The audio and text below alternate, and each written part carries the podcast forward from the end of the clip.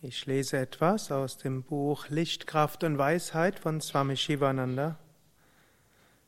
Trinke an der Quelle. Meditation ist der große Höhenweg zur Erfahrung des Göttlichen. Mit Meditation kommt großer geistiger Fortschritt. Darum meditiere. Meditation wird dich zum Reich des Bhava Samadhi tragen, also dem Reich der Erfahrung von Wonne, und dich den Nektar der Gottesliebe und den Honig der Unsterblichkeit trinken lassen. Ziehe darum deinen Geist ab von den Sinnesobjekten und lasse ihn Ruhe finden zu den Füßen Gottes. Tauche nach innen ein in den Atman, das höchste Selbst.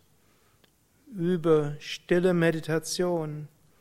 Schwimme frei und ungebunden im Ozean der Atma-Seligkeit, der göttlichen Freude. Trinke an der Quelle. Wende dich unmittelbar an den Ursprung des Gottesbewusstseins und freue dich dieses Nektars.